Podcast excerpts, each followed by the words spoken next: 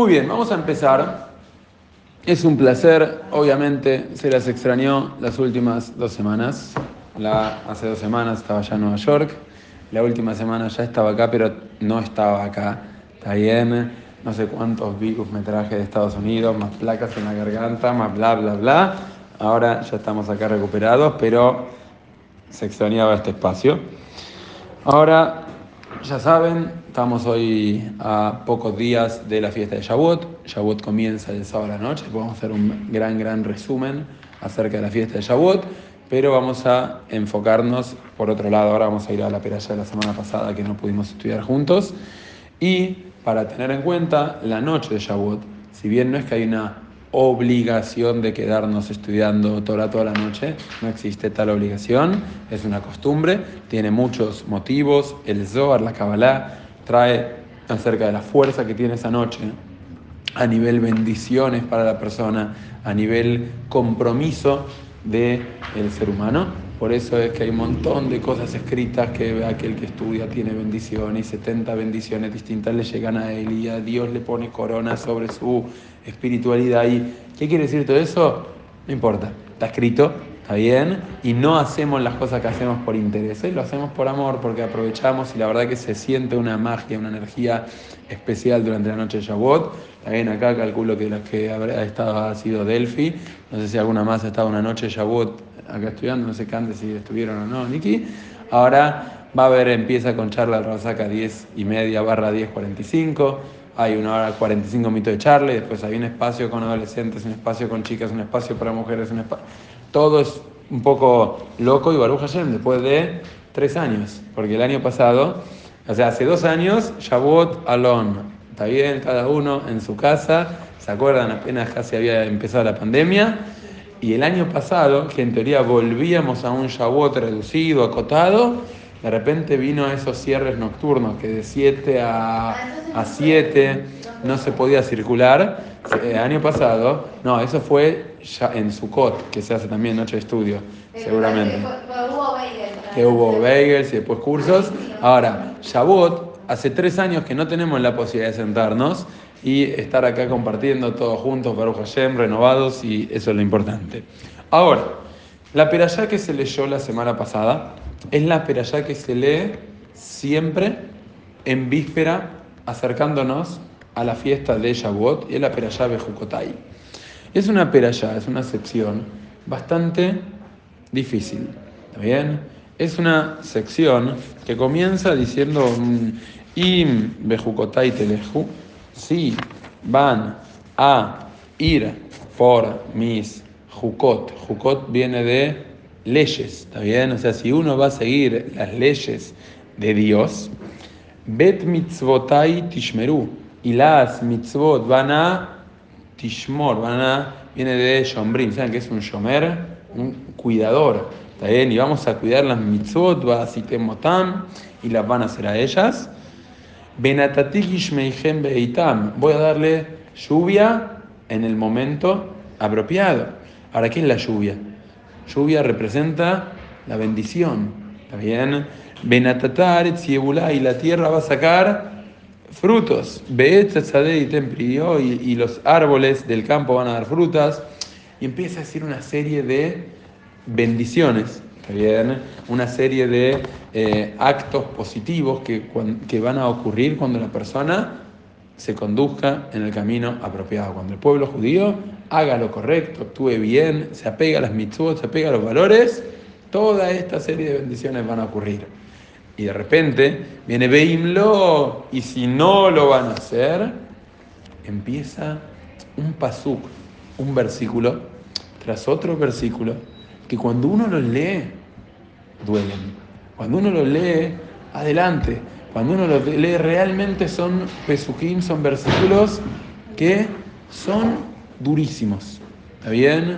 Ahora viene y dice que la tierra no va a dar sus frutos y que la gente no va a tener para comer y que... Y no, no quiero ni, ni mencionarlos acá. Hay chocolates, ¿está bien? Por favor, sí, ¿Está bien? Ahora, en la práctica son versículos, son pesukim. Acá, acá. ¿Está bien? Ahora, ¿cómo? En Haram. Ahora, Son pesuquín, son versículos que uno los lee y agarra piel de gallina. Real, son durísimos. Está bien, no los voy a leer porque ni, ni, me da ganas compartirlos con ustedes. Son versículos que uno los lee y lo, las imágenes o los recuerdos que traen es relacionado con la Shoah y con momentos durísimos que le tocó vivir al pueblo judío. Y es uno tras otro, tras otro. Obviamente que no existen las maldiciones. No existe, uh, haram, no lo leas, es feo. No, lo que está explicando se puede entender como consecuencia de las acciones. Muy sencillo, yo vengo y toco los, el dedo en el enchufe, te puedes electrocutar. A los hijos jamás hay que decirles te vas a electrocutar. Te podés lastimar, porque si no uno hace decretos con la boca, pero te, te podés lastimar. O sea, no metas los dedos en el enchufe porque te puede pasar. No te metas abajo del agua porque no puedes respirar. O sea, lo que explican los jajamim, los sabios, no es que son castigos son consecuencias. Cuando uno genera, imagínense, hay bendición que nos tiene que llegar. Y esa bendición viene sobre recipiente. Los recipientes son las acciones que nosotros realizamos. El tema es que no sabemos qué recipiente necesitamos hacer para que nos llegue determinada bendición. También cuando queremos salud, sustento, eh, pareja, hijos, no sabemos cuál es. Por eso uno tiene que esforzarse en crecer en cada aspecto de la vida. Ahora, no es que son maldiciones, son consecuencias no buenas de las acciones que la persona puede generar. ¿Está bien? Así, en líneas generales, se explica esta sección. Y de repente, ¿está bien? Y de repente la perayá, la sección, después de una tras otra, tras otra, tras otra, salta un tema que nada que ver con lo anterior. Y dice así, va a ver a Shem el Moshe Lemor, le dijo a a Moshe diciendo, ver el Bene Israel, decile al pueblo judío, Ve a Marta Alehem, le vas a decir a, ellos, Ishki Yafli Nederber Nefayot la Dice una persona que va a hacer un juramento de entregar su alma a Dios. ¿Qué quiere decir entregar su alma a Dios? No quiere decir que me voy a sacrificar por. No. Quiere decir lo siguiente: ¿vieron cuando uno está en Shabbat o se lee la Torah? Muchas veces se da la posibilidad de donar, contribuir a la organización, dar una acá. En la época del Beit HaMikdash, existía el concepto de yo donarme a mí al Beit HaMikdash. ¿Qué quiere decir donarme a mí? No esclavizarme, no venderme como esclavo, sino existía una manera, un sistema de tasar a la persona, evaluar cuánto vale y ese monto se donaba en concepto de tzedakah. ¿Está bien? O sea, ¿Cuánto vale una persona? ¿Es, posible tasar una persona? No. Hoy en día, seguro que no, por varios motivos. En la antigüedad había formas de tasar a las personas. De hecho, me voy un poco por las ramas. Acá son chicas muy cultas y profesionales. ¿Está bien? La que escuche el audio no sé, pero ustedes sí. Ahora, antes existía un mercado de personal doméstico, conocido como mercado de esclavos, en el cual sí había forma de tasar y de evaluar cuánto vale una persona. Es algo que está muy distante de nuestra mente, o sea, tenemos forma de evaluar lo que nos cuesta fijar sueldo, nos cuesta pensar en plata, o sea, no sabemos ni cuánto gastamos, estamos tan perdidos más con el peso en Argentina, pero el Talmud analiza cómo medir o cómo tasar a una persona. En lo que respecta a daños, hay un sistema de, imagínense, yo lastimo a otra persona ¿Tengo que pagarle o no tengo que pagarle? ¿Qué sería lo lógico? Si yo lastimo a alguien y tengo que compensarlo por lo que le acabo de hacer. Y ahí el Talmud analiza todas las cosas que se tienen en cuenta, que son cinco factores. Así, me voy por las ramas un poquito. ¿eh? Nesek es el daño que le generé. El Tsar es el sufrimiento. Ripui, curación. Shevet es el tiempo que no puede trabajar. Y Boyet, la vergüenza que lo hacen. ¿Vieron que hay un juicio en Estados Unidos de tema de violencia doméstica. No sé si vieron o no qué pasó. ¿Cómo fue la resolución? Los dos tienen que indemnizar a la otra persona por, por, por daños. O sea, en la Guemara, cuando me habla de daños, me dice hay cinco cosas. Uno es la vergüenza que lo ocasionas, el nombre, ok. Ahora, viene el Talmud y analiza cómo tasar a una persona para establecer la donación que va a tener que dar al templo. ¿Tiene sentido donar tipo el valor de una persona al templo o no? Ni, es raro, o sea, es raro. ¿Está bien? Ahora, es el sistema, si una persona quería donarlo. Entonces las preguntas que surgen a partir de esto y me trae, no es lo mismo lo que vale una nena que lo que vale una mujer adulta, no es lo mismo como que cada persona tiene otro valor. ¿Qué se considera en esa tasación? Obvio que no es una evaluación moral del ser humano. De hecho, hoy en día, si a mí me dicen matalo a tal o te mato, ¿puedo matarlo? No, ¿por qué no? Si mi vida vale primero. Porque vos ¿Por qué? Está bien, pero imagínate, en mi vida, matalo a él o te mato. ¿Por qué en mi vida... para decidir Ok, excelente. ¿Y por qué no soy yo para quién para decidir si es mi vida? ¿Porque no tengo que cuidar mi vida? Pero no sabes cuánto vale otro. Ok, ahora, ¿podría matar a una persona para salvar 10? Me dicen, Ari, ahí hay, está bien. Eh, por eso, ya te, el primer en la casa de, en la casa de Cande. ¿En, qué casa fue? En la Delphi todavía. Estamos hablando de un shiur hace seis años, si se lo acuerda está muy bien. ¿Está bien? Ahora, en la práctica, en la práctica, una vida vale un mundo, está bien, todo muy lindo, pero vamos ahora a la realidad. ¿Qué quiere decir? Yo no sé cuánto vale cada persona. O sea, yo jamás voy a poder saber, porque tal vez, está bien, está bien, no sé, voy a agarrar a Valo y a Brenda, tal vez las dos están acá prestando atención y están aprovechando el shiur, pero tal vez Brenda tiene un Yetzerara, se quiere ir a, a, volver a cantar la canción de Tini, ¿está bien? ¿Está bien? Y, quiere ir a hacer, no sé, lo que sea, y está como conteniéndose porque sabe que quiere estar acá. Y Balú es una que es un alma pura, ¿está? No tiene maldad y está esperando toda la semana para venir al shiur. Entonces, la dos es importante la mitzvah, la vez es lo mismo, pero qué pasa por dentro no lo sabes, y ni hablar el potencial que tiene. Por eso no puedo saber el, verdadero valor de una persona, y por eso es que no puedo decir si A vale más que B, o si 10 personas valen más que una persona, porque incluso tal vez una persona vale más que un millón de personas, no lo sabemos. Ahora, acá era algo más práctico, era tasar una persona para donar, punto. ¿Está bien? ¿Yo puedo evaluar cuánto puedo donar o no? Sí. Veo cuánto gano, veo cuánto es el 10% o 20% y lo dono. Es un tema más numérico. Ahora, primer pregunta, ¿qué tiene que ver? Me acabo de hablar de durísimo, cosas muy lindas, un montón de bendiciones, si actúas bien, un montón de cosas no buenas, si no actúas bien. Y de, y de repente me trae el valor de una persona para donar al templo de Jate O sea, ¿qué tiene que ver? O sea, busca, no, no había otro lugar que ponerlo. Hay que meterlo acá, chao. Che, nos quedó corta. Rellená, tipo un examen que te empiezan a tirar haki porque quieren completar. ¿Está bien? No, no es así. Ahora, hay varias respuestas sobre esta pregunta. Es una pregunta muy simple. La primera respuesta es una que aprendemos ciertos valores relacionados con la mitzvah de Tzedakah. ¿Está bien? La mitzvah de Tzedakah, la mitzvah que se suele traducir como caridad, no es exactamente caridad, es, viene de Tzedek, Tzedek quiere decir justicia, es justicia social, muy sencillo. Hashem a mí me da cosas, yo no soy, ah, qué bueno es todo para mí para disfrutar.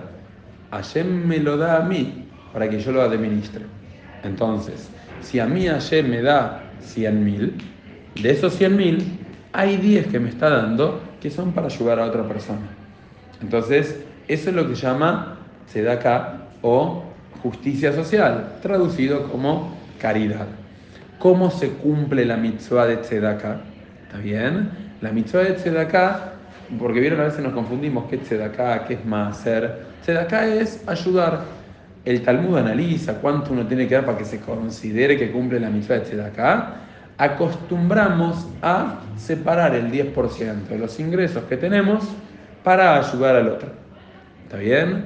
Ahora, ¿de qué ingresos? ¿Me dan plata para almorzar? ¿Separo hacer? ¿Separo el 10%? No, de lo que es ganancia que yo tengo. ¿Se entiende? O sea, si no, no vamos a pasar publicidad, pero imagínense caso hipotético que Flor vende productos premium de gastronomía, de repostería. ¿Está bien? Si ella vende una torta, no es que si la torta vale 3.000, ¿está bien? publicidad full, ¿eh? Ahí, Ahora, entonces, si la torta vale 3.000, no es que separo 300. La ganancia de esa torta, eso se separa el 10%. Eso es acá, eso es Maser, es un consejo bueno que nos ordena los valores. No entiendo, Maser y es lo mismo. Muy bien. Maser es la forma de cumplir la mitzvah de Tzedaká. ¿Se entiende? No es que hay una mitzvah de Maser. Acostumbramos a dar entre el 10 y el 20% de los ingresos en concepto de Tzedaká. ¿Se entiende? O sea, claro. O sea, acá. Claro, yo cuando lo doy estoy cumpliendo una mitzvah de Tzedaká, pero no es que hay una mitzvah de Tzedaká, hay una mitzvah de Maser. Che, ¿puedo separar del Maser para dar Tzedaká? La gente se marea. ¿Está bien? Entonces, de los ingresos, ¿qué sería? ¿El bruto o el neto que tengo que sacar? ¿Quién sabe algo de administración? Yo soy química. ¿Está bien? De el neto, gracias. Del neto, sí, es así. Bruto es todo lo que vendí, el neto es la ganancia. ¿Está bien? De la ganancia separo. ¿Se entiende? Ahora, ¿qué tiene que ver esto con Tzedaká, lo que estoy hablando? De acá sale la frase que es que algunos jajamim sabios explican: Tzedaká tatzil mimavet. Tzedaká salva, voy a tradujo literal, salva de la muerte. ¿Qué quiere decir? Cuando una persona entiende que, vamos a explicar todos estos conceptos, cuando una persona entiende que la vida tiene un propósito, entiende que la vida tiene una misión, un objetivo, y le da valor a esa vida, como, y bueno, con lo que genero, lo aprovecho, le doy una utilidad práctica. Ayer me hizo brillante, yo soy el dibujo perfecto. ¿Y a qué te dedicas? Juega a la PlayStation. Aprovechar el potencial que ayer te dio. ¿Se entiende? Entonces, cuando uno aprovecha ese potencial de la vida, con la vida como tocó, o sea, más allá de lo que te pasó no te pasó, aprovecho y le doy valor a la vida, entonces el dar ese acá hace que todas esas cosas no buenas no pasen. Por eso de acá hay quien aprende esta frase, Tzedaká tatzil mimavet, dar acá salva cosas no buenas. ¿Y por qué? ¿Que es mágico? ¿También soy una basura y doy plata y me voy al paraíso, al Olama va? Obvio que no. ¿Está bien? No es así. Pero cuando yo realmente ayudo al otro, aprovecho el potencial, esto es la relación con Tzedaká tatzil mimavet, con la Tzedaká, la ayuda, anula cosas no buenas que pueden empezar sobre el ser humano. ¿Se entiende este primer punto? Dale, dale. ¿Es sobre el ser humano o sobre el trabajo? Porque mi papá, mi papá le dice a mi hermano, bueno, poné más sea acá, poné, Sí. que saqué el de más. Y le dice, te ir mejor en el trabajo, te vas a vender más cosas. Ok. ¿En el trabajo o como persona? Es excelente punto. Primero, primero ya entendimos que Tzedaká, no, para dar Tzedaká, no hace falta dar el 10%.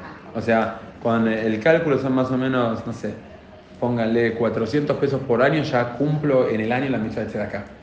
El Talmud analiza y dice, pero ¿cuánto hay que dar? Y él dice, mira, una persona que da menos del 10% de sus ingresos es lo que se llama Einara. Einara es ojo malo, como que es un miserable. O sea, ve- a veces me pasa con, con Naomi, que es chiquitita. ¿está? Naomi tiene dos años. Igual ya cambió, ya es más grande, ya está más madura. Pero le das un paquete de caramelos, Naomi, ¿me das uno? No. O sea, te acabo de dar una caja de caramelos para que compartas. ¿Está bien? Hoy en día ya está, ya al revés. No, repartir las pastillas, sí, va, agarra, empieza a repartir a todos y se queda sin nada.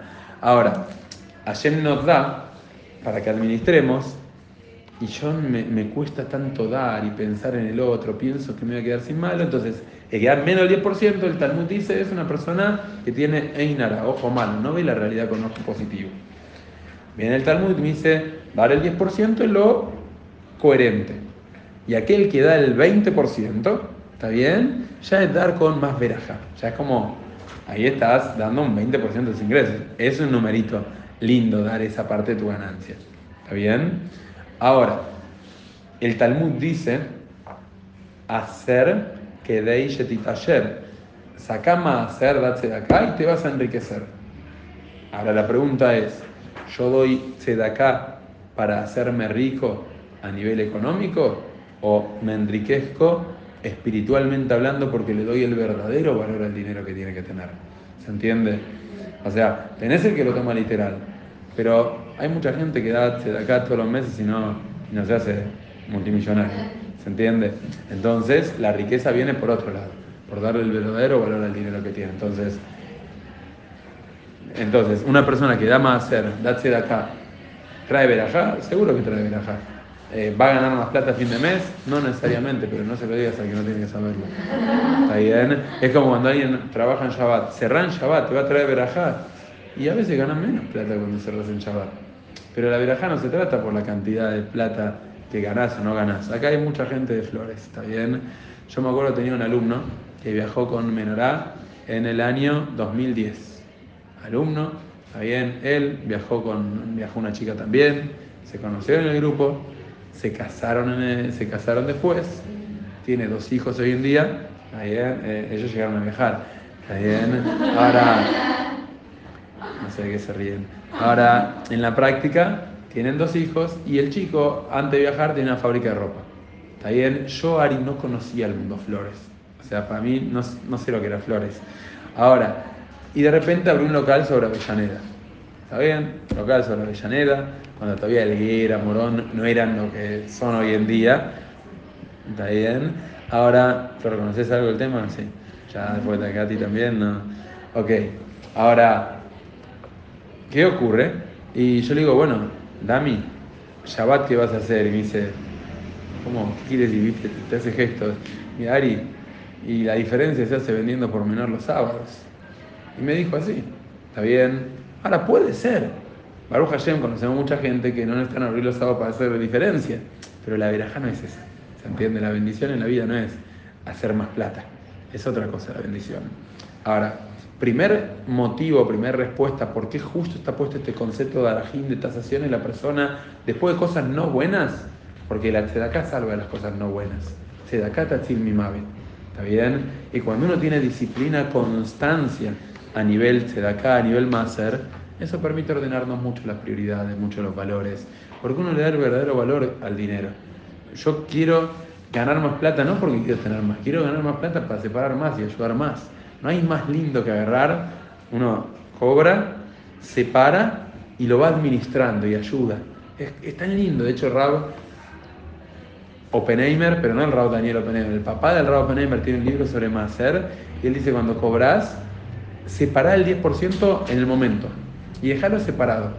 Porque si no lo separas en el momento, como que después te cuesta más, es como que, ay, y, che, no, ya gasté, me queda poco. El tema del digital y mercado pago se complica porque va toda la plata al mismo lado y después es difícil. ¿Ok? ¿Se entendió el primer motivo? Segundo motivo, y es un motivo bastante más complejo, bastante más profundo y muy, pero muy interesante. Dice lo siguiente, hay un rab que comenta el Humash, que comenta la Torah, que llama el Balaturim. ¿Está bien? El Balaturim es un rab que comenta toda la Torah y va explicando diferentes secciones. Y él es un rab que todo lo ve con números. Vieron que como que cada letra tiene valores numéricos y las palabras tienen un valor numérico. Por ejemplo, ¿cuánto suma la palabra Abba, que quiere decir amor? ¿Está bien? Aleph ¿Está bien? Ahaba. 1 más 5 más 2 más 5 da. 1 más 5 más 2 más 5 da. Gracias, 13. ¿Está bien? Entonces, ¿cómo haces para que haya Abba, para que haya amor? Cuando las dos personas se consideran Ejad. Ejad quiere decir 1. ¿Y cuánto vale la palabra Ejad? Aleph 1, Het 8.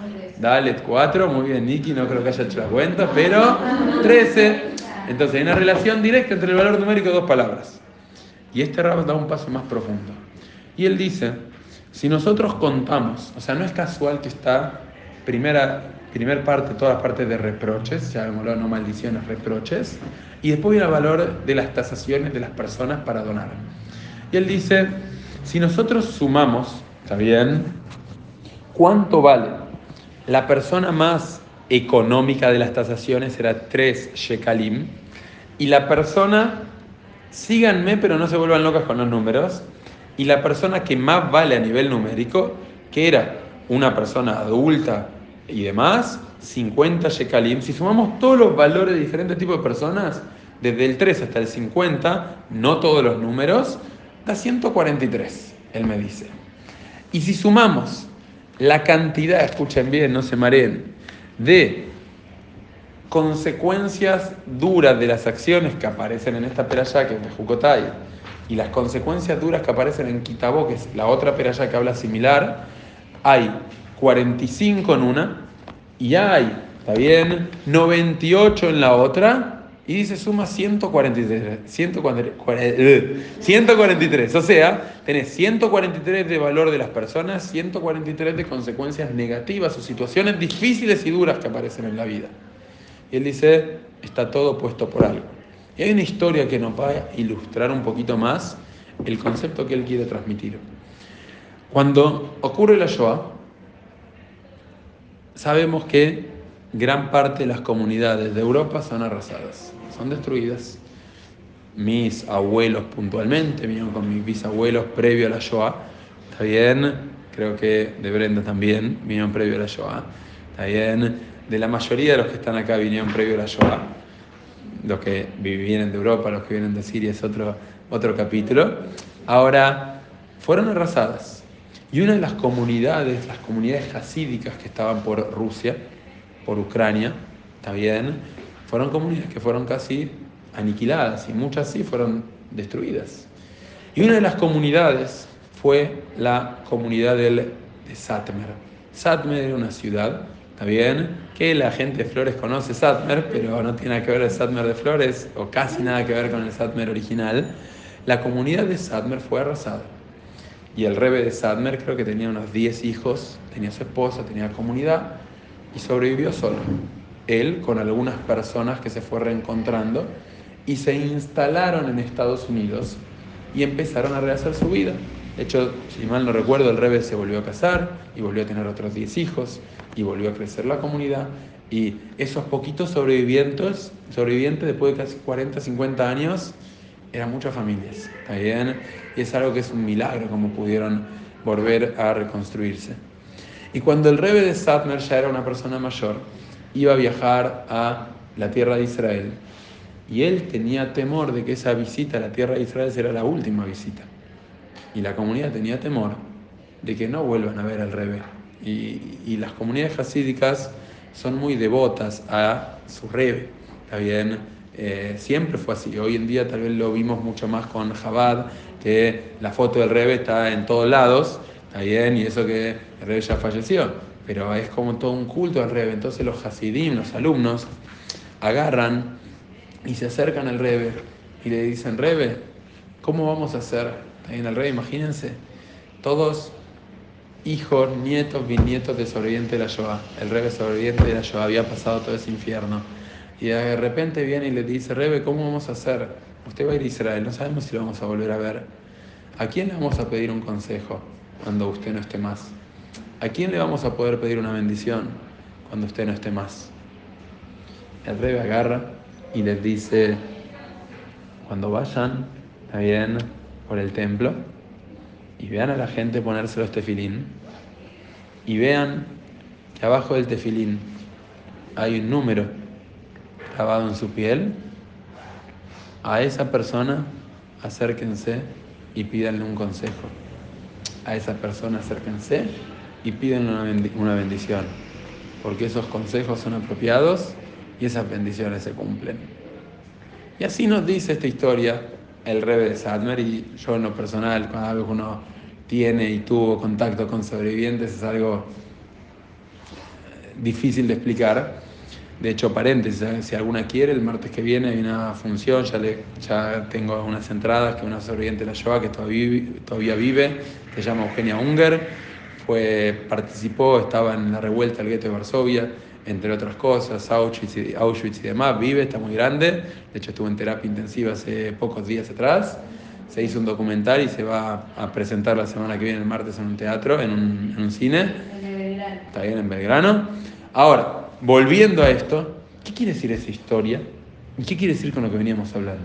¿Qué quiere decir que andáis y buscá una persona que tenga el número de la Shoah grabado en su brazo para... ¿Qué quiere decir todo eso? Muy sencillo. En la vida hay desafíos. Todas las personas, si están vivas, tienen desafíos. Y uno a veces lo ve de afuera y dice, ay, qué lindo, eh, mirá, mirá la familia que tiene, o mirá la parnasá que tiene, o mirá qué linda chica que es, o mirá cuánta plata tiene, o mirá qué buenos los padres que son, o mirá qué buenos los hermanos que son, o mirá qué buena la comunidad que tiene, también o mirá y, y nosotros vemos al de afuera y sentimos nosotros somos los únicos que tenemos que la facultad, que la pareja que encima hace frío, que encima eh, tengo que hacer pedidos y encima y encima y encima y nosotros estamos llenos de cosas. Y vemos al de afuera y a veces nos golpea un poco sentir que tenemos todo el tiempo, salimos de una y entramos en otra. Una vez que pensamos que, ay, vamos a salir del túnel, ya está, ya, Baruch Hashem, qué tranquilidad, se arregló tal. Otra vez, y otra cosa, y otra cosa, y otra cosa. ¿Está bien? Y nos pasa eso. Ahora viene el rebe de Satmer y nos explica, y con eso vamos a poder entender la perashá. Dice, una persona que tuvo pruebas, está bien, representadas por ese número, pruebas durísimas, y sigue avanzando en la vida. O sea, ¿qué está haciendo ahora? Se está poniendo el tefilín en esa historia que él dijo. Es una persona que tuvo pruebas en la vida y siguió adelante. Tuvo desafíos y no bajó los brazos. Esa es una persona que está viva. Esa es una persona que tiene la capacidad, que, cuya vida tiene valor, cuya vida tiene sentido. Esa es una persona a la cual uno le puede pedir un consejo. ¿Cómo se explica que tiene que ver con lo que veníamos diciendo? Lo que veníamos diciendo es, viene la, la, la y me habla de cosas durísimas. Me habla de situaciones donde la gente va a tener hambre y va a comer cualquier cosa, donde van a sembrar y no van a cosechar, y sobre gente que los va a dominar, y sobre una prueba tras otra prueba, tras otra prueba, tras otra prueba. Y de repente la Torah me salta a el valor de la vida. ¿Qué quiere decir? Porque la única forma que la vida tenga valor es cuando aprovechamos las situaciones que se van presentando y crecemos y aprendemos y las observamos de una manera tal de ver qué me puedo llevar, cómo puedo ser un mejor Ari a partir de esta situación que me está tocando vivir. Si me toca vivir esa situación, por algo me toca vivir. Uno, yo tengo a mis hijos, ¿está bien? Como padre, ¿qué quiero? ¿Lo mejor o lo peor para ellos? Lo mejor. ¿Está bien? Obvio que quiero lo mejor. Ahora, en el momento que estuve en Estados Unidos, ya lo saben, ahora, ¿qué pasó? Digamos que Naomi, teniendo dos años, siendo muy chiquita, muy inteligente y extremadamente dulce y manipuladora, ¿está bien? Y claro, no quería dormir porque papi no estaba y mami estaba cansada. Y entonces, si Naomi se pasa en la mitad de la noche a cama de mamá, mamá la abraza, la disfruta y duermen felices toda la noche. Ahora, cuando papi volvió y la primera noche tuve que dormir con una pie en mi cuello, bien, y la segunda noche me tuve que ir a la cama de Naomi, llegó un momento donde yo, como papá, tengo que decir: basta, pero ¿qué pasa? ¿Yo dormir bien? No, porque ella tiene que aprender a dormir. O sea, lo mejor para ella es aprender a dormir bien. Entonces, en el momento que yo la tengo que sacar a Naomi, cuando a la una y media de la mañana viene diciendo mamá, papá, cama, papá, mamá, está bien, y yo la tengo que agarrar a UPA y decirle, mi amor, Naomita, vamos a tu cama, vamos a dormir, aunque me estoy cayendo a pedazos. Ella tal vez para ella es durísimo, porque ella quiere estar con mamá y papá. Obvio que quiere estar con mamá y papá, pero papá a veces tiene que poner límites. Y en el momento cuando está la chica en casa eh, trabajando, pero terminan de comer y chicos hay que poner los platos a lavar, e luz pone cara de, está bien, depende del día, hay días que está muy feliz de ayudar y días que no. Tal vez para él es duro tener que poner el plato a lavar o hacer su cama también, somos rusos, tenemos así, está bien. Ahora, a veces es duro, pero yo como papá, ¿por qué lo hago? Porque quiero lo mejor para él, quiero lo mejor para ellas. No les voy a poner un desafío que no pueden superar. Y como persona me puedo equivocar, pero ayer no se va a equivocar.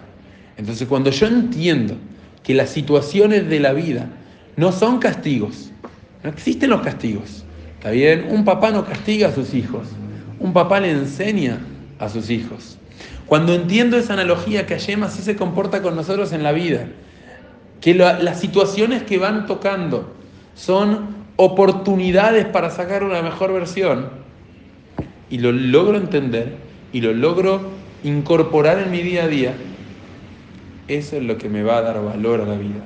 Por eso viene la peralla y me trae primero, de acuerdo al Balaturim, este Rab, todo lo calcula numéricamente. Ahora, y lo explica, hay una relación directa. ¿Cuál es la relación? Que cuando la persona logra aprender de cada situación difícil que le tocó, entonces la vida tiene sentido. Entonces la vida tiene valor. Tener pruebas quiere decir que estoy vivo. ¿Está bien? Y a uno que nos toca estar con gente, ve que todos tienen desafíos. El que está de novio y el que no está de novio, el que tiene salón y el que no tiene salón, y el que cuando está todo feliz, uh, che, otro. La vida se trata de superar. Ahora, cuando yo aprovecho esa oportunidad que se me presentó y que no elegimos, así como no elegimos cuando venimos al mundo ni cuando nos vamos del mundo, tampoco elegimos lo que nos toca. Pero si entiendo de dónde viene, lo voy a poder aprovechar, porque sé que tengo la fuerza para superar cada obstáculo que la vida me presenta. Esto es lo que me está enseñando en este caso. O sea, la tojajot, los reproches que hablan de situaciones difíciles, me traen siempre cosas buenas para crecer y darle valor a la vida. Hay una historia, ¿está bien?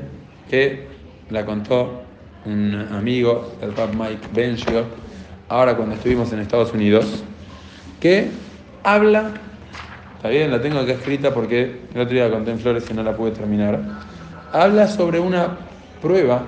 A veces, está bien, a veces esos desafíos de la vida son oportunidades y cuando uno los supera, eso es lo que genera que venga lo que era para nosotros.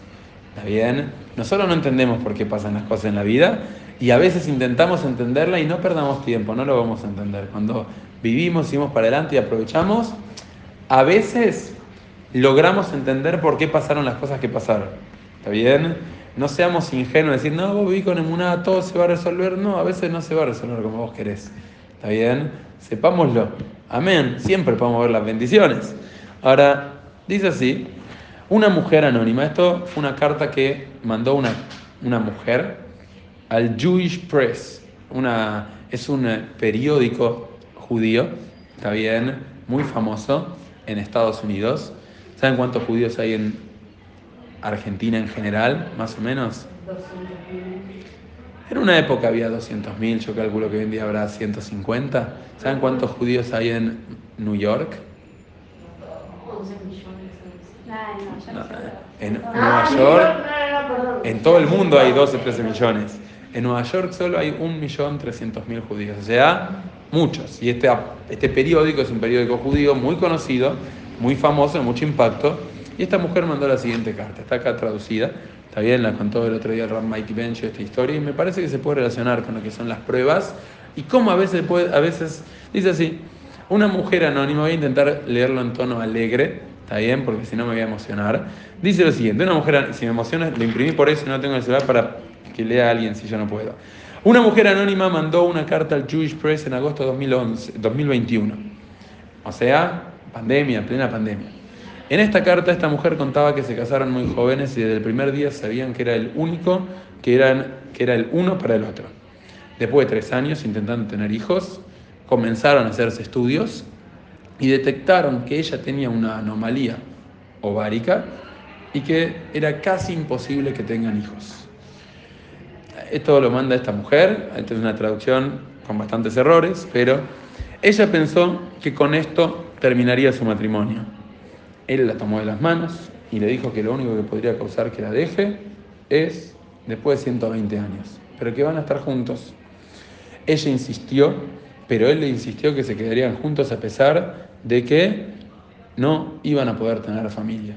Ella pedía el get, ¿saben lo que es el get? El get es el divorcio, y él dijo que de ninguna manera, no, no importa lo que pase, iban a estar juntos. Y así fue.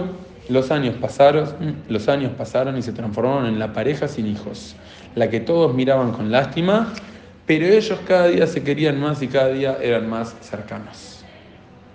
Después de 18 años de casados, vino un rab importante a la ciudad y ellos decidieron ir a pedirles una bendición.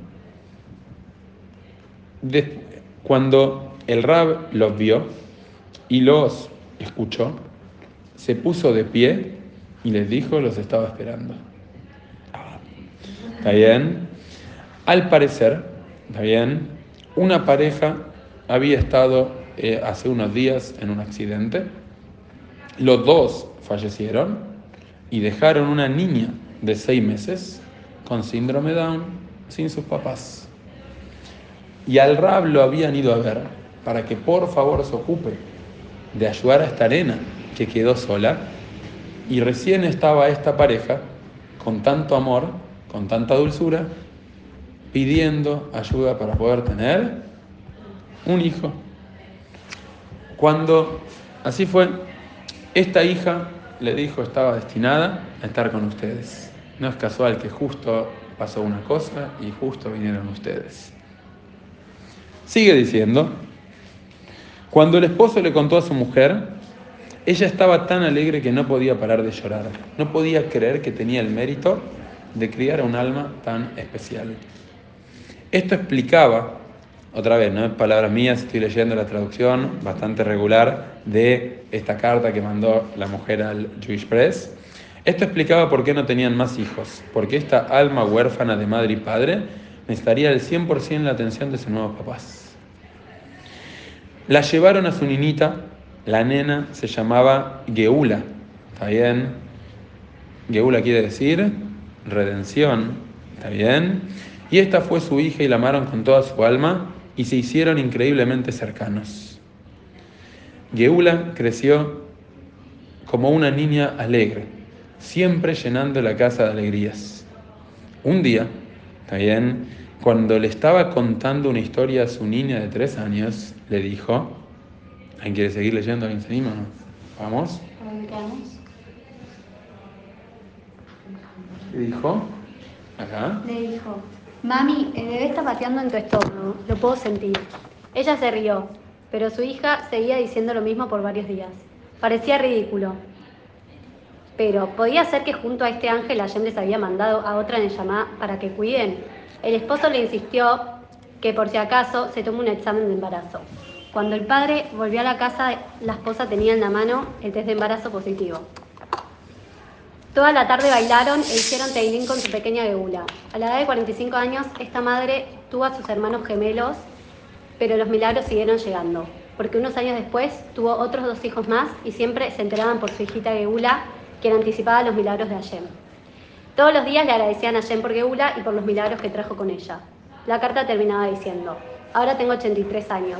Hace 13 años Geula se reunió con, sus padres, con su padre en el cielo Murió tranquilamente mientras dormía y ella sabía que había cumplido en su totalidad su misión en este mundo. Por eso esa noche me dio un beso, se despidió y dijo Yema y me pidió que la acompañe en su cama. Me agradeció por ser los mejores padres del mundo y se despidió. Juntos lloraron por la pérdida de su niña especial. Esta es la historia de una familia que hizo llover bondades para la pequeña Gula y que a Yema en retorno lo llenó de bondades y alegría a ellos. Rabarie Cohen. Ok. Yo avisé, ¿eh? ¿Cómo triste? Alegre. Es emocionante. Ahora, ya está, ya pasó. Ahora, en la práctica, volviendo, más allá de la historia, la historia, la verdad que linda, la escuché allá en Estados Unidos y quería compartirla, y habla justamente un poquito de eso. ¿Qué es Geula?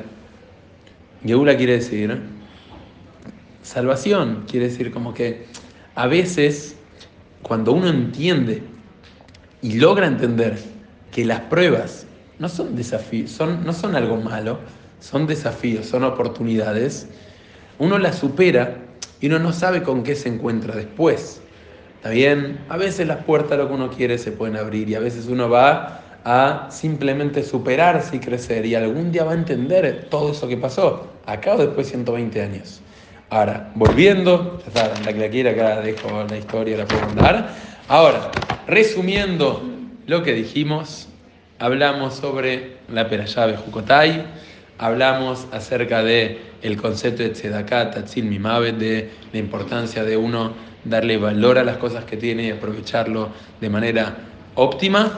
Y hablamos de por qué uno viene después de la otra, porque una persona cuya vida tiene valor es una persona que tuvo desafíos y creció, las aprovechó, se superó. A modo de ejemplo, nada más para cerrar, ¿está bien? los patriarcas, las matriarcas del pueblo judío, ¿quiénes son? Abraham, Yitzhak, Jacob, Sara, Rivka, Rachel, Belea, Yosef, David, todos tuvieron desafíos. ¿Y por qué son los líderes y por qué nos marcaron? Porque siguieron adelante. ¿Se entendió? Señoritas, un placer.